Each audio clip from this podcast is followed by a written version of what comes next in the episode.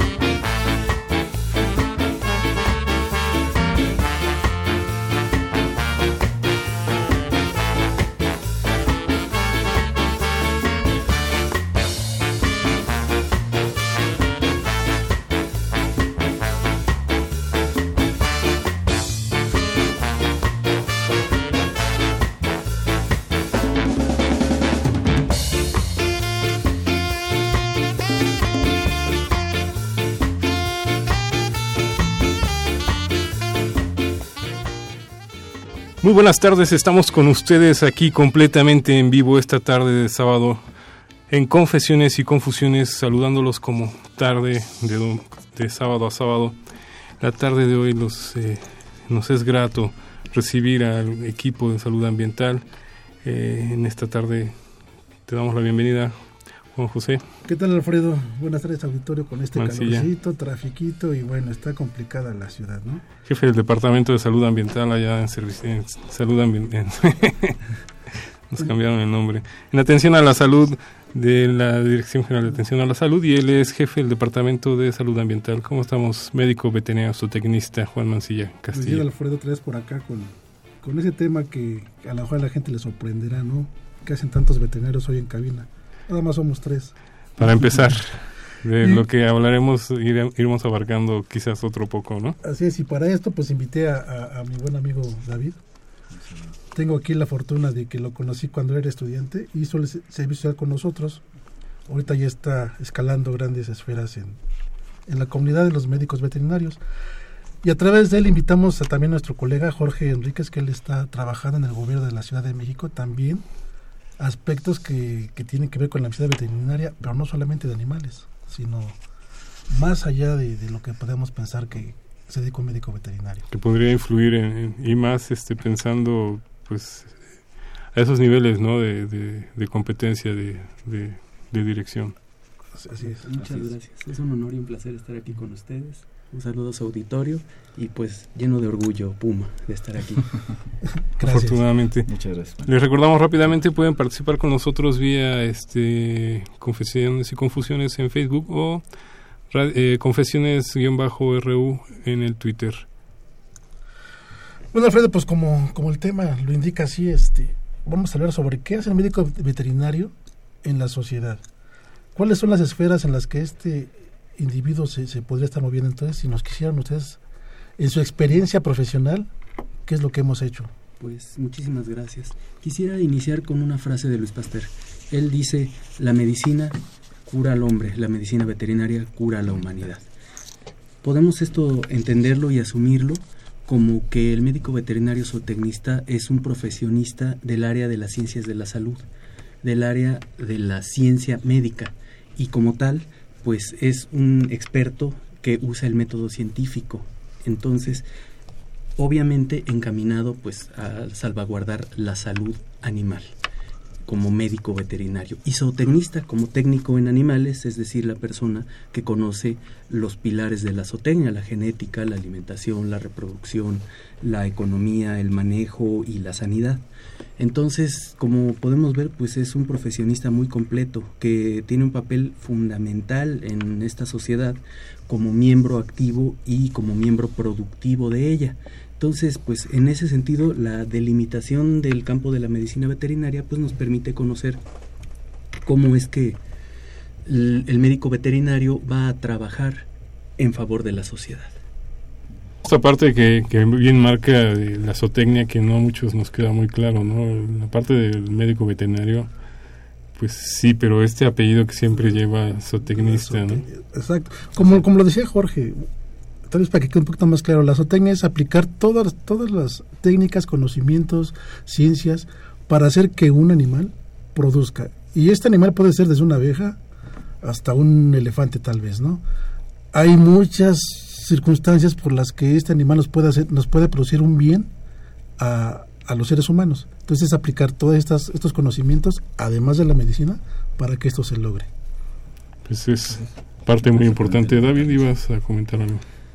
No, eh, de antemano quiero agradecer eh, la oportunidad que nos, estás, que nos están brindando. De hecho, el 17 de agosto es el Día del Médico Veterinario y nos sentimos muy orgullosos. Qué bueno que le están dando esta, esta apertura a la medicina veterinaria zootecnia que muchas veces la sociedad no, no contempla, no contempla el alcance que puede tener eh, un médico veterinario y la importancia no solo en la salud animal, sino en la salud pública. Ya lo dijo bien eh, este Jorge, cuál es nuestro alcance y pues la, la principal eh, la principal función, hablando de zootecnia, pues es de que los animales o, sus productos nos alimenten. Bueno, para, para que también las el, el, el ser del, del, veterinario se pueda expandir, pues primero tenemos que hablar sobre la salud animal es, es principal, ¿no? Por eso estamos teniendo para, somos veterinarios, porque primero lo que queremos ver es cómo está la salud de los animales. Y esto es, como decía hace un rato, desde podría ser las abejas que hemos platicado aquí sobre las abejas, que, que ahorita estamos en problema con las abejas porque se nos están muriendo y se puede pensar, o se ha dicho en algún, muchos foros a nivel mundial, que cuando las abejas terminen, pues nos va a afectar demasiado por la polinización. Claro. Es este, hasta, hasta en la primaria, en el kinder, platican sobre las abejas y el polen, ¿no? Pues esto es real. Si las abejas se llegan a acabar, va a haber muchas especies vegetales que no podrán ser, este, seguir su reproducción, ¿no? Pero no sé, Jorge, ¿tú qué, qué comentario nos tendrías sobre la salud animal? Ok. Bueno, miren, la salud la de, podríamos definir como ese estado de equilibrio entre el individuo y su medio ambiente. En el medio ambiente, pues obviamente eh, centrándonos en la salud animal, tenemos que estar rodeado por seres humanos y por elementos bióticos del ecosistema, o sea, lo que los rodea, ¿no? Y los abióticos, obviamente, también. El médico veterinario zootecnista es ese profesionista que se va a encargar de conservar la salud en todos sus niveles, ¿no? Desde la prevención, hasta en su debido momento el control y la erradicación de las enfermedades de los animales, centrándonos en que, bueno, algunos de ellos nos ayudan, como bien dijeron mis colegas, para alimentarnos, para vestirnos, etcétera, ¿no? El ser humano tiene una relación muy estrecha con los animales desde que somos seres homo sapiens, ¿no? Desde que somos seres humanos. Y obviamente hay un vínculo entre la salud, es que del, que después vamos a hablar, en el entendido de que se vincula con la salud pública, con la salud de los seres humanos, porque hay enfermedades que trascienden a las especies, estas se llaman zoonosis, las cuales son enfermedades que afectan tanto a los animales como al hombre y que se transmiten entre ambos. Entonces, no sé si quieras redondear algo. Sí, esto es de muy, mucha importancia lo que dijo Jorge, ya que el 60% de las enfermedades eh, de origen animal, eh, de, las, de las enfermedades que afectan al, ser humano, eh, son de origen animal. Y el 75% de las enfermedades emergentes, inclusive reemergentes, son zoonóticas, o sea, no, las transmite un, un, un, animal. Y es por eso, insisto, que eh, la función del médico veterinario no solo se limita a una sola área, son diferentes áreas que podemos abordar y vamos a hablar más adelante de la diversificación, de hecho, de las funciones en el ejercicio profesional de, los médicos veterinarios. Así es. Algo más que yo quisiera añadir, pues es en el sentido de que el médico veterinario zootecnista está capacitado en su formación profesional, en su perfil profesional, como una salvaguarda de la inocuidad alimenticia, lo cual quiere decir que los alimentos no nos hagan daño, que sean alimentos seguros. Esto a través de su conocimiento en las áreas de la prevención, del manejo higiénico, ya fuera de el alimento cárnico o de cualquier otro alimento. El médico veterinario, retomando el tema de la apicultura, también está capacitado para saber que la miel debe tener ciertas características que no nos harán daño, ¿no? Por ejemplo, ausencia de antibióticos, etcétera, etcétera. Entonces, estos son los tres principales temas, la salud animal, la salud pública y la inocuidad. Para ello, bueno, pues hasta existe un órgano desconcentrado de la Secretaría de Agricultura que es el encargado de esta situación a nivel federal y tiene sus réplicas en los gobiernos de las entidades federativas. Así es. Esto quiere decir entonces que los veterinarios nos dedicamos primero a salvaguardar la salud e integridad de los animales. Y la mayoría de los animales que nos, a los que nos ocupamos son de producción, son, de, son para consumo humano. Si estos animales están sanos, llegan sanos, ya sea a los rastros y de, después de los rastros los productos siguen estando sanos, vamos a lograr que la población tenga alimentos también saludables, también sanos. Entonces ahí es donde se van a juntar la medicina animal contra la salud pública, que es otra parte muy, muy, muy grande en la que los médicos veterinarios tienen injerencia. Por ejemplo, les platicaré, allí en, la universidad, el departamento que, que me toca este, dirigir, pues nos dedicamos justamente a esto, a la salud pública. Controlamos la venta de alimentos en, en los campos universitarios, justamente para prever algunas enfermedades. En cuanto, como decía Jorge, en cuanto a la higiene, en el manejo, desde que llega el, el alimento hasta cómo lo procesan, hasta la entrega al consumidor. Esto lo hacemos nosotros en chiquito, pero esto que hacemos nosotros en Ciudad Universitaria se replica en cada una de las ciudades, en cada uno de los estados, para llegar a una salud pública a nivel federal. Estoy en lo correcto. Así es, bueno, es un asunto que inclusive se considera de seguridad nacional, ¿no? Se relaciona con la seguridad alimentaria. Esto quiere decir, bueno, aparte de que el alimento sea suficiente y esté disponible para la población, lo cual es un derecho constitucional, también que este alimento tenga la mejor calidad y que, bueno, vaya conforme a los parámetros. Y también esa parte un mecanismo para captación de divisas, porque México es un gran exportador de alimentos de origen animal. Y, y va, va, un poco, perdón David, va un poco conjugado, aunque no somos agrónomos, pero también en la formación llevamos una materia que se llamaba bromatología, en mi caso, no sé de ustedes, el plan de estudios ha cambiado, ¿no? Y también pues vemos esa parte de la, de la, de la, de los alimentos vegetales, ¿no? Tenemos también esa capacidad para poder determinar, por ejemplo, si un aguacate está en condiciones de poder ser exportado a lo mejor, o al contrario, a lo mejor tenemos compañeros en las aduanas que están evitando la entrada de, productos de origen animal de otros países que, que también este, podrían afectar a nuestros propios ganados, ¿no? Es Así correcto, es. como bien mencionas, es muy importante que las enfermedades de los animales o de los vegetales que se encuentran fuera del país, es decir, aquellas que son exóticas, sean eh, impedido su ingreso de los agentes patógenos o de los contaminantes que pudieran afectar la ganadería nacional o que pudieran afectar inclusive la salud humana, ¿no? Es esta primera barrera de defensa, pues sí la constituye la inspección en puertos, aeropuertos y fronteras que realizan colegas en el Senacica. Tal vez todos en el aeropuerto hemos visto el símbolo y el logotipo del Senacica, el cual pertenece a la Secretaría de Agricultura y se encarga precisamente de impedir la entrada de enfermedades que no se encuentran en el país. De hecho, tú lo mencionas quizás a un nivel un poco macro, ¿no? Pero incluso los eh, turistas que de repente traen algunos productos que quieren ingresar y hacen corajes, ¿no? Porque precisamente se los, se los detienen. Es correcto. Esto pues está fundamentado en la Ley Federal de Sanidad Animal y bueno, pues es una salvaguarda fundamental. Hay enfermedades que en el siglo pasado tuvieron un impacto terrible. Una de ellas fue la fiebre aftosa, la cual casi termina con la ganadería nacional. Es una enfermedad exótica que se encuentra distribuida en, de Colombia hacia abajo, aunque ya hay importantes esfuerzos para su erradicación en todo el continente e inclusive en el mundo, es una enfermedad que pudiera tener un impacto terrible para la ganadería, ¿no? Los países que la han sufrido se quedan en situaciones muy precarias porque se termina el stock genético, mueren los animales o a veces se tiene que sacrificar y entonces bueno es algo que nadie desea no entonces precisamente esta primera barrera de defensa es hecha por generalmente médicos veterinarios aunque también hay otros profesionistas que saben y que se encargan de esto esto en el marco de las leyes ¿eh? claro Vamos a ir a una breve pausa y regresamos aquí con ustedes a Confesiones y Confusiones. Los seguimos invitando.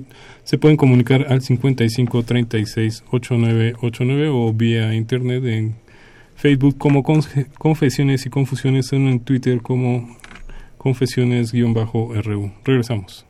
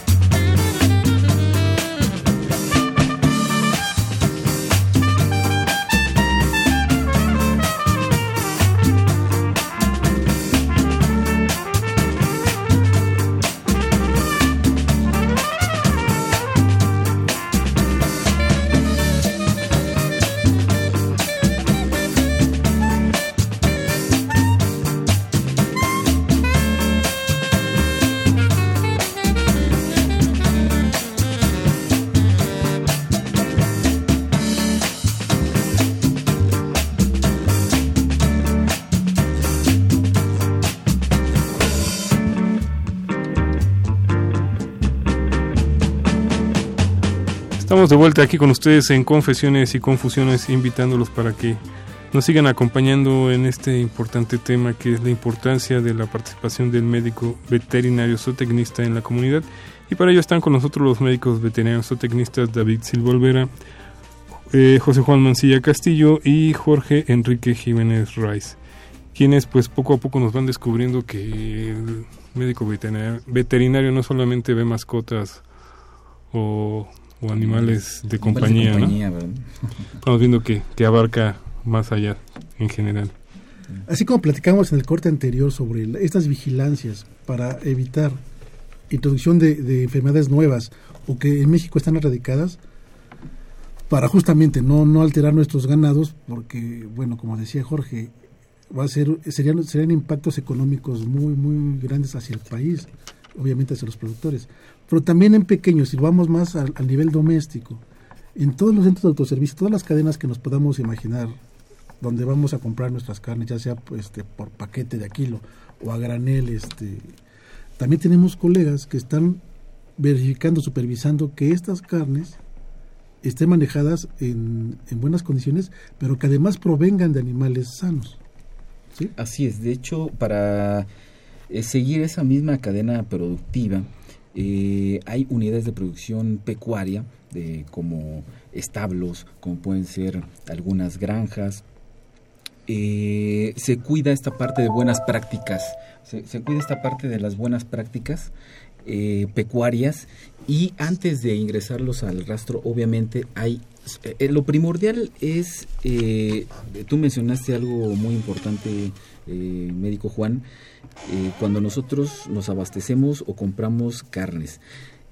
Eh, el sello de garantía es el, son aquellas carnes que son elaboradas y procesadas en establecimientos tipo inspección federal. Eh, obviamente está regulado por el Senacica, también hay, colegas laborando en la Agencia de Protección Sanitaria del Gobierno de la Ciudad de México y también por parte del COFEPRIS, que, cuidan esta parte de la salud y, salud e inocuidad eh, alimentaria. Así es, redondeando la idea, pues como bien dicen mis colegas, el sello tipo inspección federal es una certificación que da el gobierno federal al alimento el cual eh, fue procesado bajo un esquema sanitario. Como bien dice mi colega, desde el momento en que el animal va a ser procesado, que esté sano, toda la cadena que se le va haciendo, al, toda esa cadena de valor, ese arreglo que se le va haciendo al alimento, hasta su expendio al, al público.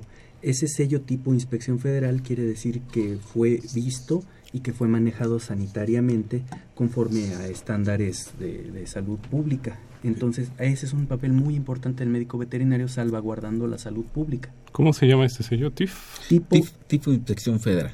Y es... Digo, ¿cómo se podría localizar? Ok, es muy sencillo. Mira, viene por norma oficial mexicana y su logotipo es muy sencillo. Es un círculo que dice sellado y aprobado y trae el número del establecimiento porque se aprueba por establecimiento, por, por lugar en donde se hace. Entonces, cada establecimiento tiene un número, nada más busquemos ese número, además de que pues en la página web del Senacica existe el registro de todos los establecimientos que ostentan esa certificación de tipo inspección federal, lo cual bueno, pues nos favorece tanto para el consumo interno y, y otra vez lo retomo como para el de exportación. y hay más de 500 establecimientos TIP, por ejemplo, eh, en, en México hay alrededor de 1.382 rastros, pero no todos esos rastros son tipo inspección federal. Es importante saberlo, es importante. No todos cuidan esa sanidad y esa cadena productiva. Eh, y es por eso que eh, e, la población hay que concientizarla de que si va a consumir eh, productos de origen animal, pues primordialmente que sean eh, de establecimientos tipo inspección federal. Yo te preguntaría, el, sello TIF lo encontramos en los empaques casi en un, en un extremo del, empaque, ¿no? Generalmente es en el superior derecho, ahí encontramos el sello TIF. Si compramos, no sé, un kilo de bisteces o, no sé, unas pechugas de pollo, etcétera. Pero si vamos a una carnicería, ahí no vamos a ver el sello TIF, pero tal vez podamos ver la canal que tiene sellos azules, está bueno, tiene manchada, está de manchado de tinta azul. Estos son los sellos que ponen nuestros colegas. mira, de acuerdo a la norma 009, eh, hay cuatro sellos que así lo, que así lo manejan. Eh, el sello de color rojo que es aprobado, ese, esa carne es apta para consumo animal. La, el sello azul que mencionas es eh, una carne que es apta pero para su cocción, que es un proceso de, cocción, es, es expuesta a calor. Eh, hay otro sello color verde que, dice que es eh, bueno que, me que nos indica que es carne de, caballo. Ok, también es importante el color negro es una, una carne eh, que es rechazada, que no es apta para su consumo. Que estos sí los vamos a encontrar en el, en el mercado.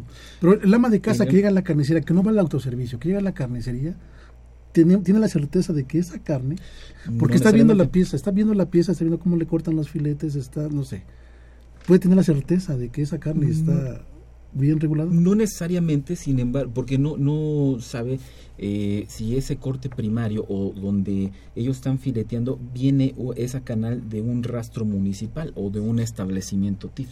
Así es, por facultades constitucionales el municipio tiene en su cargo servicios públicos. Nosotros sabemos, por ejemplo, que el drenaje, en este caso, específicamente la constitución política dice que el rastro está a su cargo a los municipios.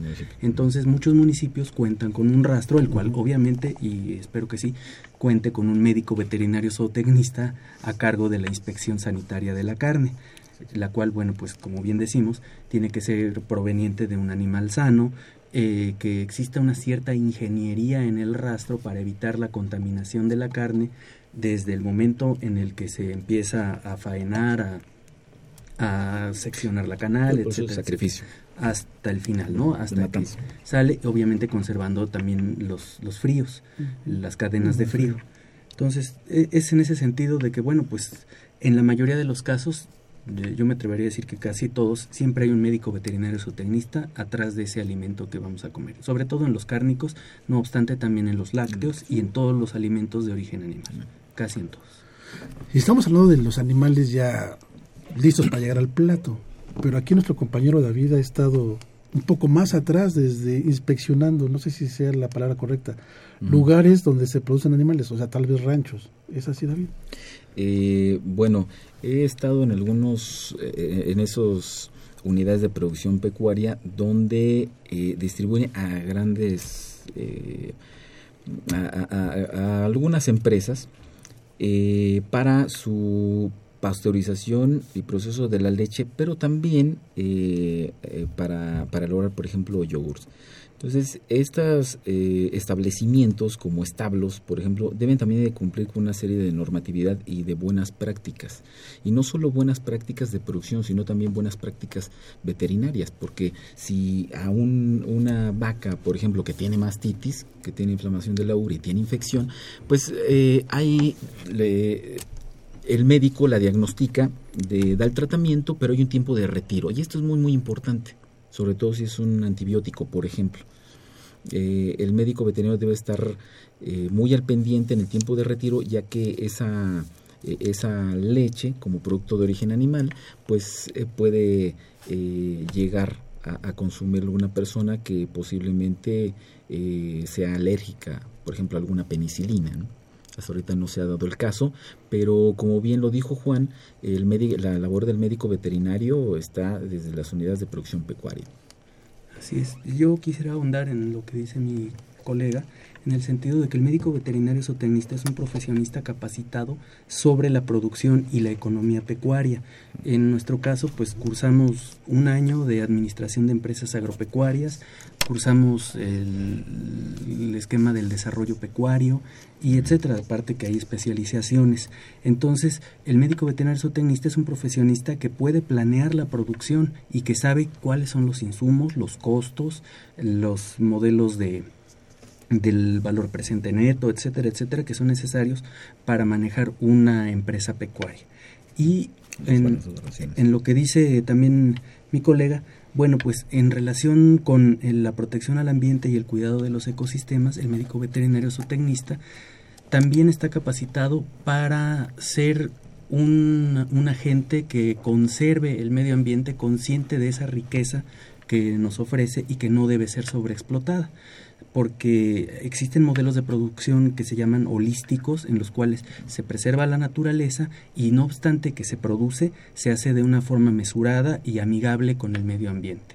Esas son algunas de las tareas que hace el médico veterinario zootecnista específicamente en las áreas de producción, economía y protección del medio ambiente.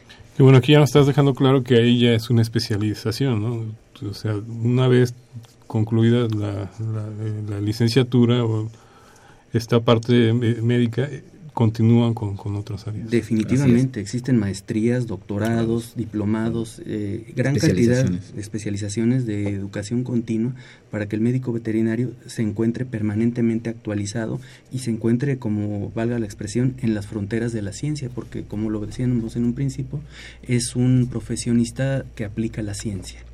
Sí, no podemos hablar de que sean eh, personas, este, y, ¿cómo se dice?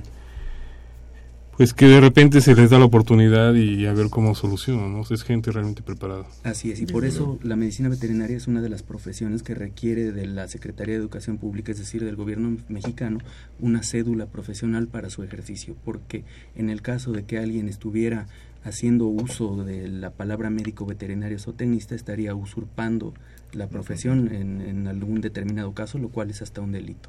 Así es. Que en este De hecho- sentido, este, perdón, eh, pensando un poco en todo lo que nos han planteado y, regresando a, a la posición que nos plante- planteaba Juan Mancilla de, del- del consumidor inmediato, el que va al mercado, de repente vienen surgen estas dudas, ¿no? De lo que nos explicabas, David, de los distintos sellos y cómo identificar eh, qué productos es el que estamos consumiendo. De esta manera también es como se puede hacer un, algún reclamo o, alguna investigación y, a dónde se tendría que, recurrir.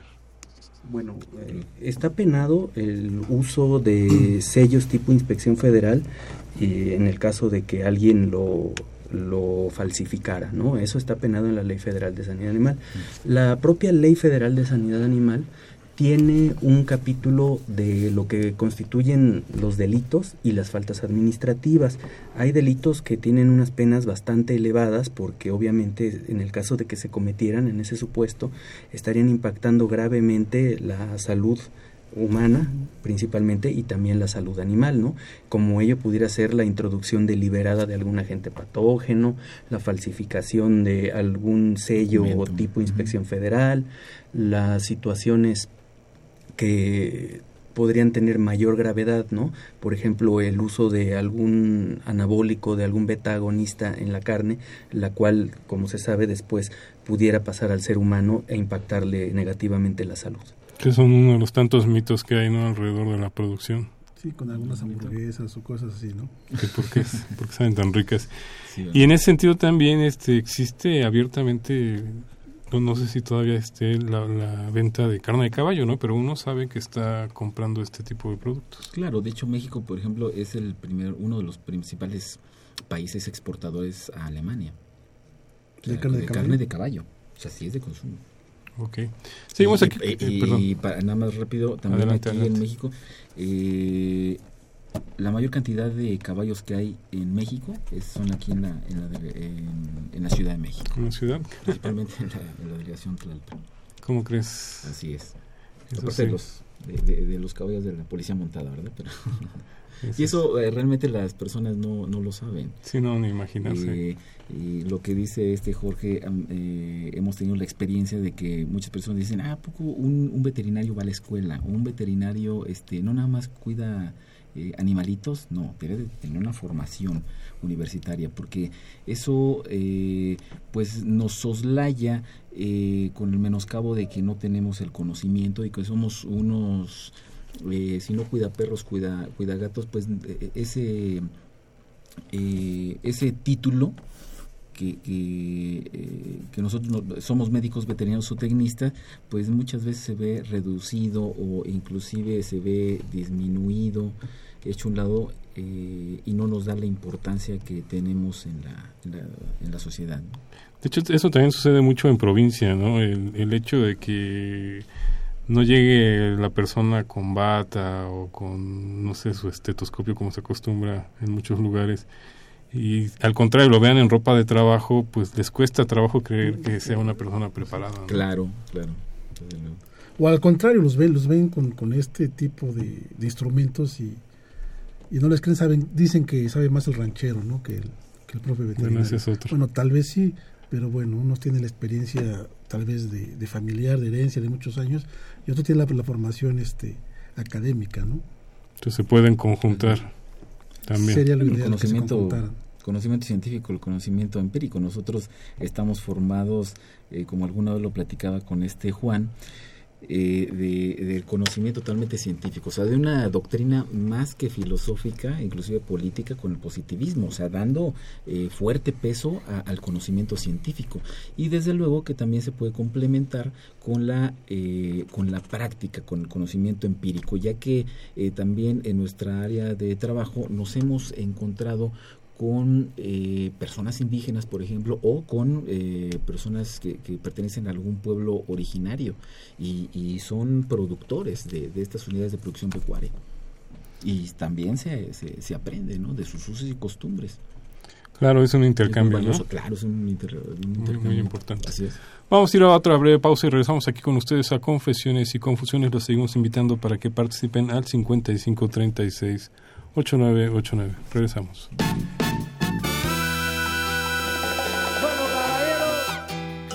te pedí.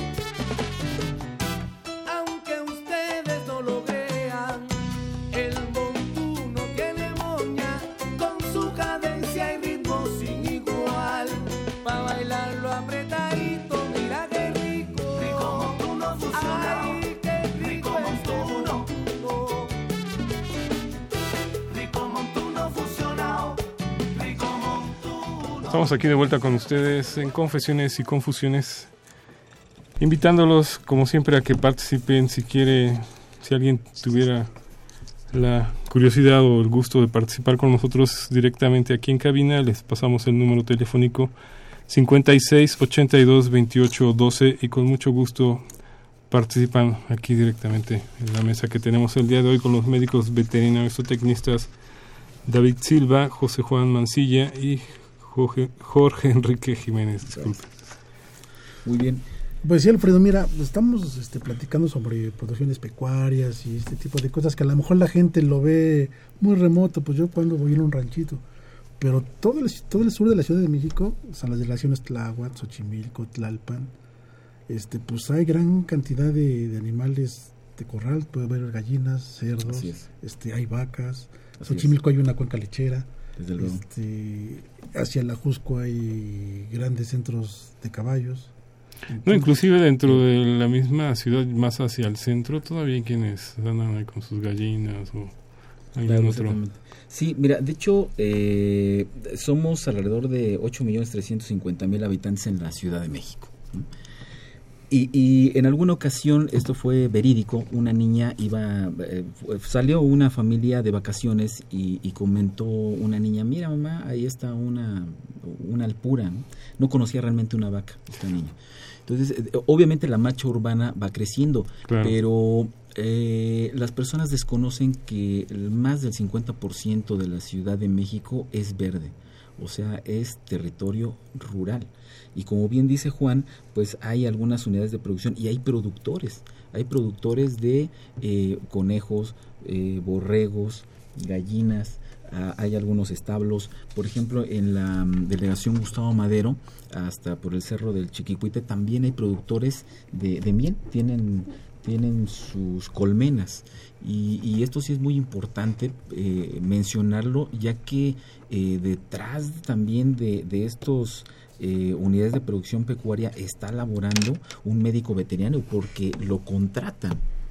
¿sí? Entonces ellos también eh, están guiando a estas personas para que mejoren su, su nivel y sobre todo su productividad y que estos eh, este producto sea inocuo, sano. Así es, en ese sentido yo puedo decir que el gobierno de la Ciudad de México está bastante preocupado por los, los factores que tienen que ver con la salud pública y evidentemente la salud animal y el bienestar de los animales. ¿no? Desde el marco normativo todos sabemos que existe una ley de protección a los animales, la cual bueno pues también tiene su situación, inclusive que se ha elevado a nivel del Código Penal para la Ciudad de México el delito de maltrato animal. ¿no? En, en ese aspecto, como dice mi buen amigo Silva, nosotros podemos pensar que la, la situación de las enfermedades que se pueden manifestar en la Ciudad de México están siendo cubiertas precisamente por las acciones de gobierno. Para ello, pues se crean campañas de vacunación masiva. Este año se vacunaron más de un millón de, de animales por parte de la Secretaría de Salud de la Ciudad de México. Para ello, bueno, se viene nuevamente otra campaña y para lo cual, bueno, pues permanentemente se encuentra el servicio de la Secretaría de Salud a las órdenes de la ciudadanía, tanto en la línea de la telefónica de medicina a distancia, que bueno, es el 51320909, Otra vez, por favor. 51320909, así como el servicio de Locatel, el cual también proporciona servicios de asesoría médico-veterinaria e inclusive el registro de mascotas. Estos temas son bastante extensos y bueno, pues bien valdría la pena tocarlos con bastante mayor extensión, Claro. pero en los sitios web de la Secretaría se puede indagar sobre el acceso a todos estos programas que promueve el gobierno de la Ciudad de México. Así es, y además que algunos son, son campañas nacionales, por ejemplo, eh, estamos hablando de la campaña nacional de vacunación antirrábica. Eh, el año pasado fueron 1.350.000 eh, animales que fueron vacunados y de ello alrededor del 10% se hicieron también campañas de esterilización. Sí, eh, esto es muy muy importante porque muchas veces nos topamos con vacunadores ambulantes y hay que tener mucho cuidado porque no necesariamente son médicos veterinarios o tecnistas. Sí, la estas campa o bueno la campaña de, vacunación antirrábica generalmente es son los meses eh, en marzo y lo que es en, en septiembre. Principalmente un 60% se vacunan en, en marzo porque hay la creencia de que por, por, la, por el calor se transmite la rabia, que eso es mentira. Y el alrededor del 35-40% el, el resto de, de, de vacunación. ¿no? Pero eh, realmente eh, la, la Secretaría de Salud de la Ciudad de México pues ha hecho mm, o hincapié en hacer estas campañas. Tocaste algo muy importante, ¿no? Esta parte de dueño responsable también. Ah, bueno. Eso es lo principal. Sí. Que ya también hemos tocado un poco. de los dueños. Pero bueno, nos, damos- nos damos cuenta de que todo esto, de cada, de cada este comentario puede salir un tema, ¿no? Sí, de dolor. Pero precisamente esto de los eh, vacunadores, co- ¿cómo uno identifica? Porque generalmente coinciden con las campañas, ¿no? Viene la campaña de antirrábica de vacunación y aparecen... eh, Mira, no solo estos vacunadores están eh, en, la, en los meses o en los días de la campaña, sino lo pueden hacer cualquier día de, de- del año, cualquier día, pero sí es muy importante eh, aquí la denuncia ciudadana, concientizar a las personas de que les pidan sus datos si es que vienen de la dirección, eh, bueno, de la, de la Agencia de Protección Sanitaria del, de la- del gobierno de la Ciudad de México, hay una dirección, ¿verdad?, epidemiológica eh, pedirle sus datos y su credencial. Si esta persona no está avalada, si no es médico veterinario, claro que hay una denuncia. Ha- hace un momento este eh, Jorge tocó el tema de que es un delito. Y sí, efectivamente ya está tipificado el delito en el artículo 250 del Código eh, de- del Código. Penal. Eh, está está eh, tipificado y es castigado de 1 a 6 años cualquier persona que usurpe una, una, una carrera o una profesión y de ahí son 100 a 300 eh, salarios mínimos. o sea, que el hecho de andar vacunando tiene que estar... Si se ostenta como médico veterinario o cualquier persona que se ostente como médico veterinario, te firme una receta, expida un medicamento, vacune, claro que sí, la ciudadanía está eh, en pleno, en, en todo su derecho de denunciar a estas personas, porque no están avalados, no son médicos veterinarios y no hay una cédula profesional que los ampare. Pero en cuanto a la avale. vacunación se, se refiere, el gobierno siempre hace previo campaña, este, avisa, va avisando, este, Claro. que viene la campaña, viene la campaña.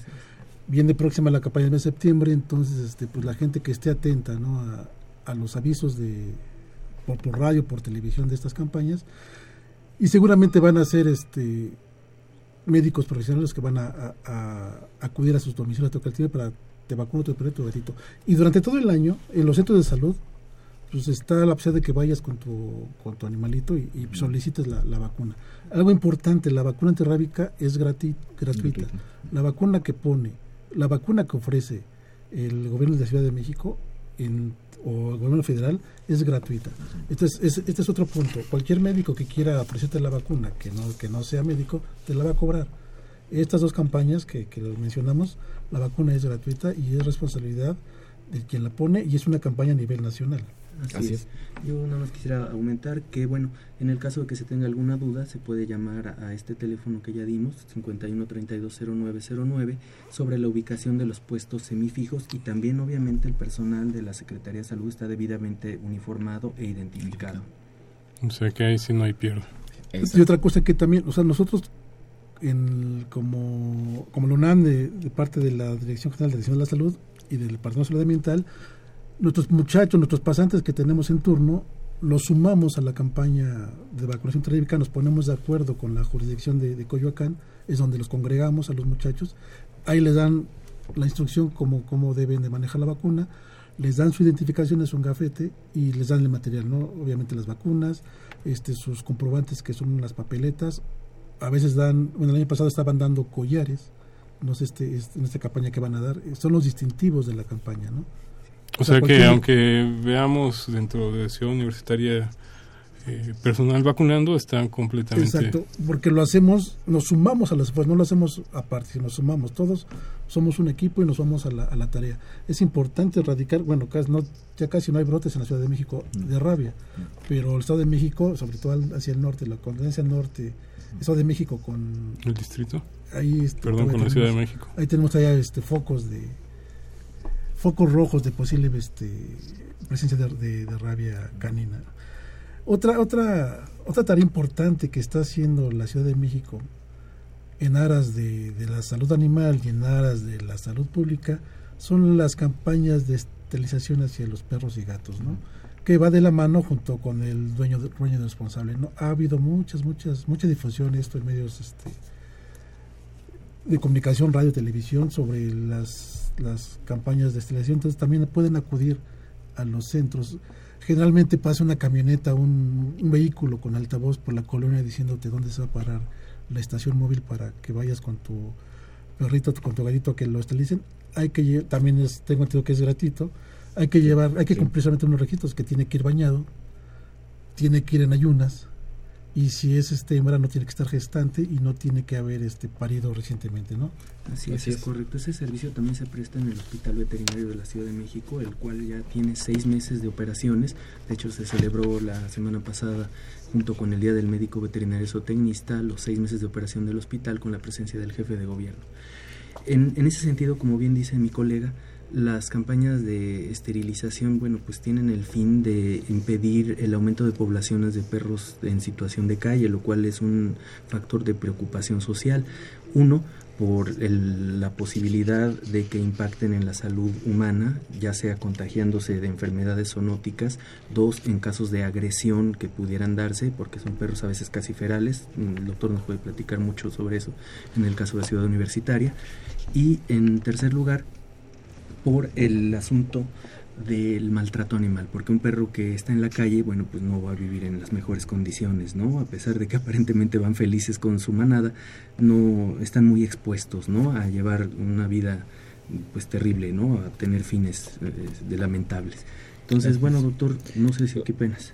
Ok, mira, sí, eso es muy importante. Eh, de hecho, aquí en la Ciudad de México hay el, eh, la Secretaría de Salud designa un presupuesto. Por ejemplo, eh, para este año, para 55 mil esterilizaciones, designan un presupuesto de 3 millones 936 mil con 150 pesos. Y para la vacunación antirrábica estamos hablando de 1.200.000 dosis. Eh, hay un presupuesto de 5.370.000 pesos eh, en materiales y suministros. Entonces, eh, como pueden ver, el apoyo del gobierno local y obviamente federal, pues es, es amplio. Esta parte es este, Ah, muy estas- importante, estas pero a lo que campañas. lo que yo me quedo pensando un poco es este es el lado este federal, el lado del gobierno. Por, por otro lado, hay otro tipo de agrupaciones donde integren a los médicos veterinarios, zootecnistas, ACES, no sé, algún... Sí, claro, mira, eh, a nivel nacional, si estamos hablando a- aquí en, bueno, vamos a empezar del, del local, eh, está el Colegio de Médicos Veterinarios Zootecnistas del Distrito Federal, aunque ya somos Ciudad de México, bueno, así está constituido, ya que eh, se... eh, este fue constituido en 1995, en agosto de, de- de 1995. Eh, nosotros formamos parte de una federación a nivel federal, a nivel nacional.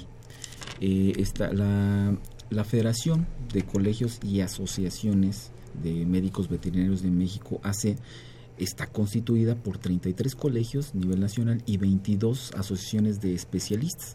También esta, mm, esta federación se constituyó en el año de 1995. Previamente era el Colegio Nacional, que fue fundado en 1964. Entonces sí hay agrupación, además de la UNVE, de la Unidad Nacional Veterinaria. Entonces sí hay asociaciones eh, que agrupan a médicos veterinarios. Y esto por la, eh, por la ley por la ley y su la ley reglamentaria del artículo quinto constitucional referente al ejercicio de las profesiones y su reglamento. Exactamente, porque de ahí me surge estas dudas de, ok, sí, efectivamente el, el gobierno tiene sus actividades, tiene sus regulaciones, pero debe haber un contrapeso que, que, que proponga, que, que, que, este, que esté al Incida. tanto de todo esto, ¿no? Claro, sí, incide, es muy importante porque se toman muchos temas de salud animal, de salud pública, eh, de campañas, de médicos que son, son médicos eh, veterinarios, obviamente responsables autorizados ante la Secretaría de Agricultura, eh, también terceros especialistas. Y, y, pues e- esa es, esa es la principal función, además de, de agremiarlo. ¿no?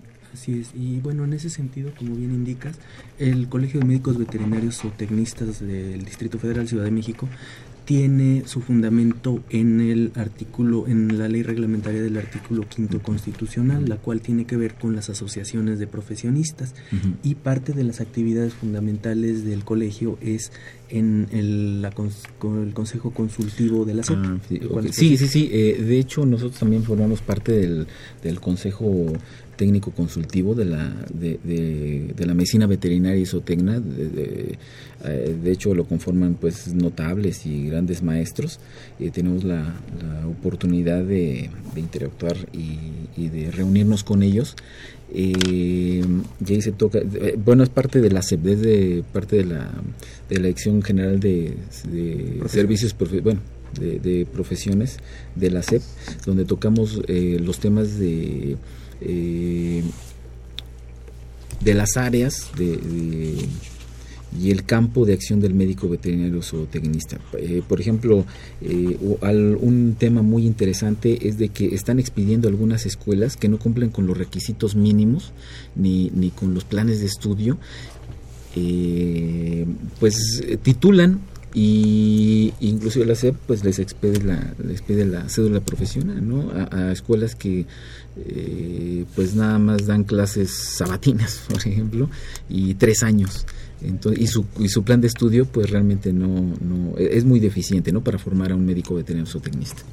Entonces, uno de varios temas desde luego que Digo, porque también este es un tema muy delicado, pero como este, comentaban ustedes hace rato, el tema del maltrato animal, ¿no? Y en muchas esferas que se ha venido manejando. Eh, Esto ha incrementado, sí. De hecho, principalmente las, la- las áreas del médico veterinario que se desarrolla es la medicina y salud pública, la inocuidad alimentaria, la economía pecuaria, por ejemplo.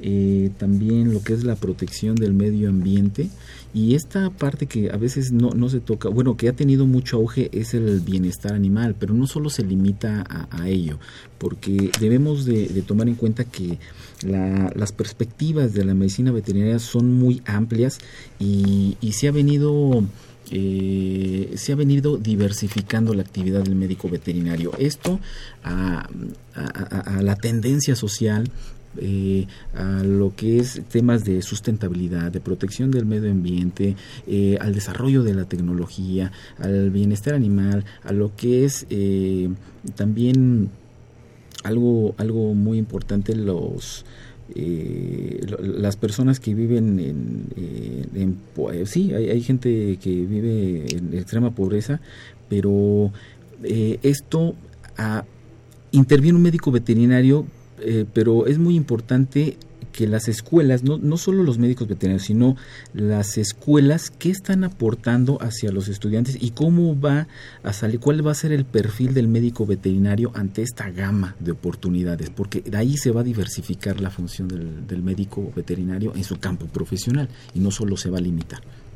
Se va ampliando cada vez Así más es, efectivamente, la este- tendencia. esta profesión. Así es. Pues, Pues esto, esta cuestión de las de cómo se agrupan, bueno, hay muchas asociaciones que todas han de converger tal vez en el colegio. Están los médicos que se dedican a pequeñas especies, que también están asociados, los que se dedican a caballos, que también están Ujú. asociados, a cada, cada una de las ramas.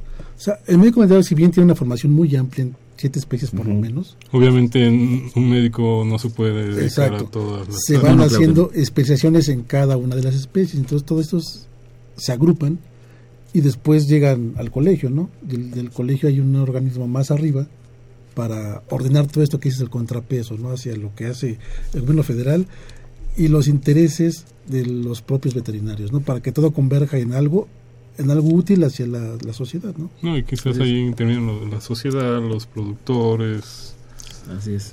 muchos, muchos ahí están incluidos. Pues es un placer que hayan estado la tarde de hoy con nosotros, pero el tiempo Sí, para variar se nos va bien este, rápido. se nos va de volada. Esta tarde de confesiones y confusiones, eh, no me gustaría despedirnos sin que antes nos dejaran alguna conclusión, algún mensaje para los radioescuchas. Bueno, pues simplemente después de todo lo que se dijo, nosotros quisiéramos dejar eh, a la sociedad que el médico veterinario zootecnista es un agente de cambio, el médico veterinario zootecnista es un profesionista clave en la salud animal, en la salud pública y en el bienestar de- del ser humano, por lo tanto, pues cumple un rol fundamental en la sociedad el cual, bueno, pues tiene gran cantidad de aristas y de perspectivas desde las cuales se puede abordar y que finalmente, pues es un profesionista que constantemente se está capacitando y que, bueno, pues además de que ama a los animales, ama al ser humano y ama a su país. Eso es súper importante. Te agradecemos, Jorge Enrique Jiménez Rica, perdón, Rice, médico veterinario zootecnista, y él nos acompañó. Actualmente es médico en la Secretaría de Salud del Gobierno de la Ciudad de México. Muchísimas gracias. Gracias a ustedes. David. Pues agradecer antemano este espacio que nos das a los médicos veterinarios y bueno, yo les quiero dejar un, el mensaje es de que eh, no solo los médicos veterinarios, sino que las eh, las personas en general público eh, que no se no se limiten eh, eh, debemos de estar abiertas a otras a otras áreas aprender de ellas porque todos nos complementamos y eh, sobre todo los médicos veterinarios contribuimos al desarrollo de- de- del país. Entonces, esta, esta cuestión siempre hemos dicho en diferentes foros que defendemos la, la carrera, pero por, por muchas cuestiones, por muchas, muchas cuestiones, y creo que nuestro, nuestro rol en la sociedad es muy, muy importante. Tienen toda una razón de ser donde quiera que uno se los encuentre. Exactamente. Te agradecemos, médico veterinario zootecnista Da- David Silva Olvera, él es secretario general del Colegio de Médicos Veterinarios de la Ciudad de México. Así es. Muy amable. A ti, gracias. José Juan, Pues a mí solo me resta agradecer aquí a los muchachos que hayan aceptado la invitación al programa y nos enriquecieron, nos dieron, bueno, al público en general, nosotros ya lo sabíamos, este, una visión de lo que es capaz de ser un médico veterinario, ¿no? Más allá de, de jactarnos de que, que somos universitarios, somos mexicanos y nos gusta nuestra profesión y estamos para el bien de toda la comunidad, ¿no? muy amable José Juan Mancilla Castillo, jefe del Departamento de Salud Ambiental de, de Casa de ella, de la Dirección de Atención a la Salud. Sí, así es, gracias. Les mandamos un saludo a todo el equipo de trabajo, Crescencio Suárez Blancas, muy amable por habernos acompañado en los controles técnicos, licenciado Cuauhtémoc Solís Torres, el doctor Francisco Javier Estrafón Salazar, el doctor Guillermo Carballido Cruz, Gisela Itzel Hernández, psicóloga, y este, Fernanda Martínez, licenciada, por ahí nos estaremos saludando. Hasta la próxima de Confesiones y Confusiones, se despide de ustedes Alfredo Pineda.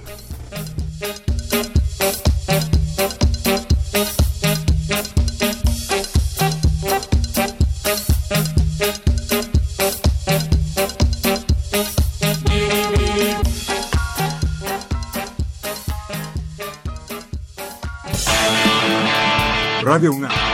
Y la Secretaría de Atención a la comunidad universitaria a través de la Dirección General de Atención a la Salud Presentaron Confesiones y confusiones. Un espacio de salud para los jóvenes.